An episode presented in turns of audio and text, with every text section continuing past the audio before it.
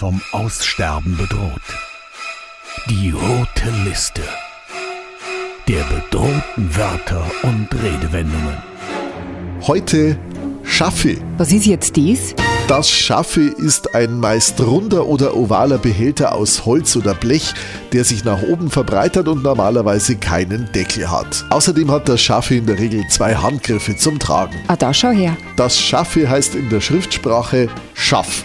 Da Oberbayerisch aber eine freundliche Sprache ist, wird aus dem Schaff bei uns das leicht verkleinernde Schaffe. Ach so? Ein kleines Schaffe fasst ungefähr 10 bis 15 Liter, ein großes kann eine ganze Badewanne füllen. So ungenau war die Maßangabe Schaff aber nicht immer. In historischer Zeit war es ein genormtes Maß für Getreide das Scheffel. Wieder was gelernt. Die Scheffler heißen, wie sie heißen, weil sie Schaffin hergestellt haben.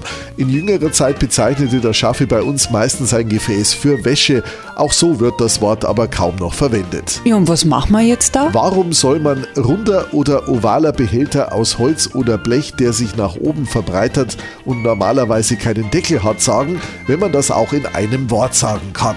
Drum sagen wir doch einfach Schaffe rettet bedrohte Wörter und Redewendungen. Eine Aktion von Radio Charivari.